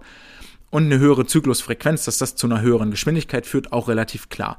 Aber was hat sich jetzt in der ersten Zyklushälfte eigentlich verändert? In der ersten Bewegungs- in, in, der, in der Bewegung in der ersten Zyklushälfte, was hat sich da verändert, was zu dieser Geschwindigkeitssteigerung geführt hat? Und das ist interessant jetzt, weil, weil ihr da wirklich nochmal hingucken könnt bei euren Sportlern. Zum einen sagen sie, dass der erste Aufwärtsschlag, der dort passiert, und zwar auf der zweiten Hälfte der Erholungsphase der Arme und während des Einsetzens der Arme, da wandern die Beine, die Füße zur Wasseroberfläche nach oben, was häufig damit einhergeht, dass die Hüfte nach unten fällt, also der Frontalwiderstand erhöht wird. Und hier haben sie festgestellt und auch klar hingearbeitet, dass zwar die Beine nach oben wandern, die Hüfte aber nah an der Wasseroberfläche bleibt und nicht so tief ins Wasser geht, also der Frontalwiderstand minimiert wird. Das ist ihnen auch gelungen, was dazu geführt hat, dass dieser Minimalpeak, der dort eigentlich entsteht im Geschwindigkeitszyklus, dass der bei weitem nicht mehr so niedrig ist, sondern viel, viel weiter höher ist, als er das noch am Anfang der Beobachtung der Fall war. Außerdem haben sie den Aufwärtsschlag der Beine etwas später eingesetzt. Das heißt, die Füße sind am höchsten Punkt, wenn die, Wasser ins Arm, äh, wenn die Arme ins Wasser vorne eingesetzt werden. Das war ganz am Anfang der Fall, dass die Füße am höchsten Punkt sind, während die Arme noch über Wasser sind. Das sieht man sehr, sehr schön in der Grafik, die in dem Paper ähm, auch mit drin ist. Ich guck mal, ob ich die rausziehen kann, dass ihr die entweder äh, auf der Homepage dann nochmal findet oder äh, vielleicht sogar dann bei den Social Media Kanälen. Also, der Aufwärtsschlag der Beine wird etwas später gesetzt, der Abwärtsschlag etwas länger gezogen, dass die Füße am höchsten Punkt sind, wenn die Arme vorne ins Wasser einsetzen und nicht während die Arme über Wasser sind. Auch das sorgt so hydrodynamisch für ein deutlich besseres Verhalten. Dann geht es weiter, dass der erste Abwärtsschlag ja kommt, während der Outsweep und Catch stattfindet. Und hier haben sie extrem an der Kopfhaltung rumgearbeitet. Und zwar haben sie festgestellt, dass der Kopf viel, viel mehr an der Horizontalen bleiben soll und nicht zwischen den Armen nach vorne unten sinken soll und dorthin gestreckt führt. Was passiert nämlich, wenn der Kopf, wenn der Kopf nach vorne unten zwischen die Arme gestreckt wird, dann habe ich das Problem, dass der ganze Oberkörper mir in diesem Weg hinterher folgt und ich sehr, sehr tief eintauche. Das ist ja das Ding, was wir bei den Zwergen immer sehen, bei den kleinen Schwimmern oder bei den untrainierten großen Schwimmern. Am Ende von, je nachdem wie gut die trainiert sind, 100, 200 Meter Delfin, dass sie in diesen Plumps-Plumps-Stil kommen, dass sie tief eintauchen mit dem Oberkörper und dann überhaupt nicht klarkommen und ihr wisst, was ich meine. Wenn ich das vermeiden kann, den Kopf horizontal lassen und die Bewegung wirklich aus dem Oberkörper steuern, dass der, dass der Delfin-Beinschlag nicht über den Kopf eingeleitet wird, dass der möglichst tief eintaucht, sondern über eine Beweglichkeit im Brustkorb, im Oberkörper, dann habe ich äh, dann habe ich den Vorteil, dass der Oberkörper, Kopf, Schultern viel mehr an der Wasseroberfläche bleiben, dadurch die Ellbogen unter die Schulter sinken, nämlich viel, viel schneller für den Catch unter die Schulter kommen und ich viel schneller mit dem Insweep anfangen kann. Dort nämlich entsteht dann der Vortrieb. Nehme ich den ganzen Oberkörper mit rein und kriege die Schultern nicht, äh, kriege die Ellbogen nicht unter die Schultern, bleiben die über den Schultern und dann habe ich einen richtig beschissenen Hebel, um das Wasser wegzudrücken und wegzuarbeiten. Das heißt hier ganz, ganz aktiv über viel Körperspannung, über viel Muskelspannung den Brustkorb an der Wasseroberfläche lassen, damit die Ellbogen unter Schulterhöhe kommen, unter den Körper, damit ich direkt aus dieser Catch-Bewegung in den In-Sweep rübergehen kann. Und dadurch schaffe ich es nämlich, die In-Sweep-Phase auch dahingehend zu benutzen, mich nach vorne zu schieben, sprich Wasser nach hinten seitlich zu schieben, statt mich überhaupt erstmal wieder nach oben an die Wasseroberfläche zu drücken.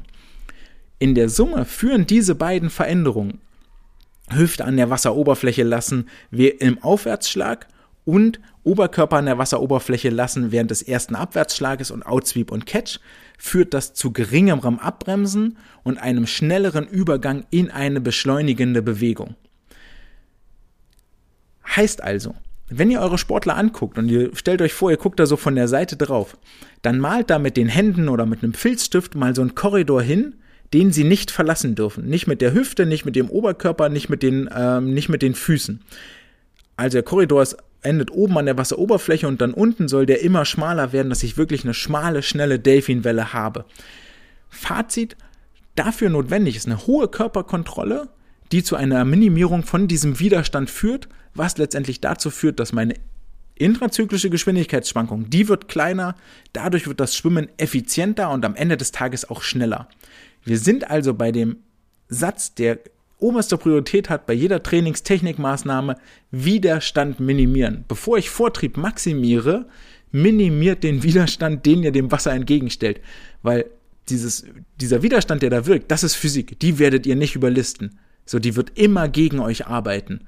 So, die müsst ihr zuallererst in den Griff kriegen, damit müsst ihr euch zuallererst beschäftigen und dann könnt ihr gucken, okay, jetzt habe ich wenig Widerstand, wie, wie, wie kriege ich dich denn schnell?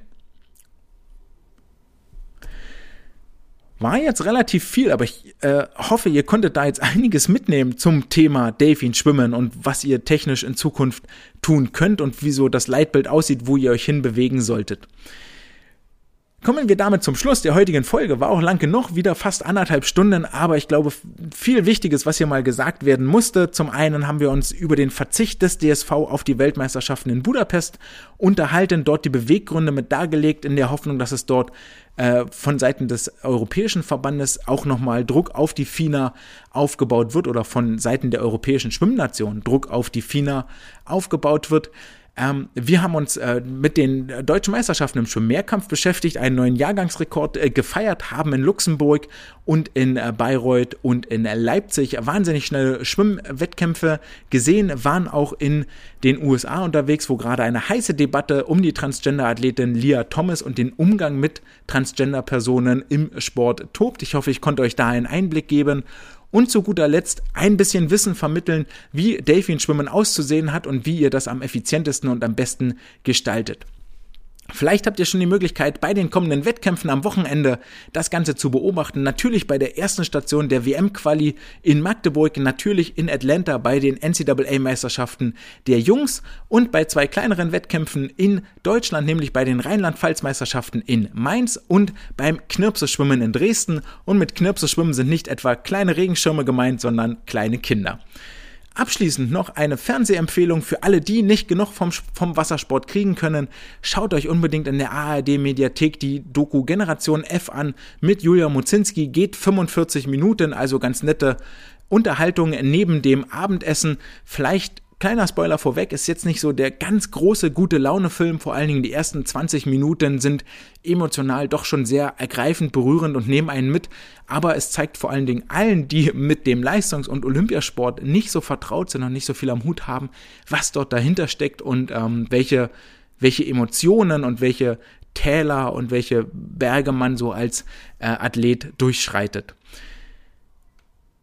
In diesem Sinne wünsche ich euch frohes Trainieren, frohes Schwimmen, seid nett zueinander, genießt die Zeit, die ihr mit euren Freunden verbringt, bleibt gesund vor allen Dingen und ich freue mich, wenn ihr das kleine Hörspiel hier A weiterempfehlt und B in der nächsten Woche wieder dabei seid, mir eure Ohren leid, wenn wir einen Rückblick auf das Wochenende werfen.